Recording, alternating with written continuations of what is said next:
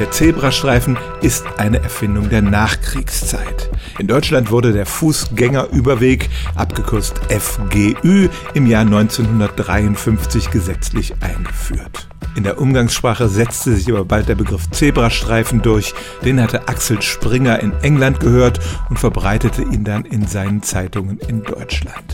Was hat es nun mit der Dickstrichkette auf sich? Das ist ja eigentlich eine ganz treffende Beschreibung des Zebrastreifens. Dicke weiße Striche, die quer über die Straße führen. Und tatsächlich scheint dieser Begriff zumindest in Hamburger Amtsstuben üblich gewesen zu sein.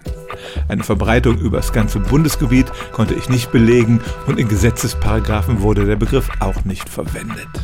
Er ist eine Kuriosität, die zu Jubiläen immer mal wieder hervorgekramt wird. Im August dieses Jahres wird der Zebrastreifen 70 Jahre alt und dann werden Sie wahrscheinlich auch wieder hören, dass er in irgendeiner Amtsstube in Hamburg tatsächlich mal Dickstrichkette genannt wurde. Stellen auch Sie Ihre alltäglichste Frage unter stimmtz.radio1.de.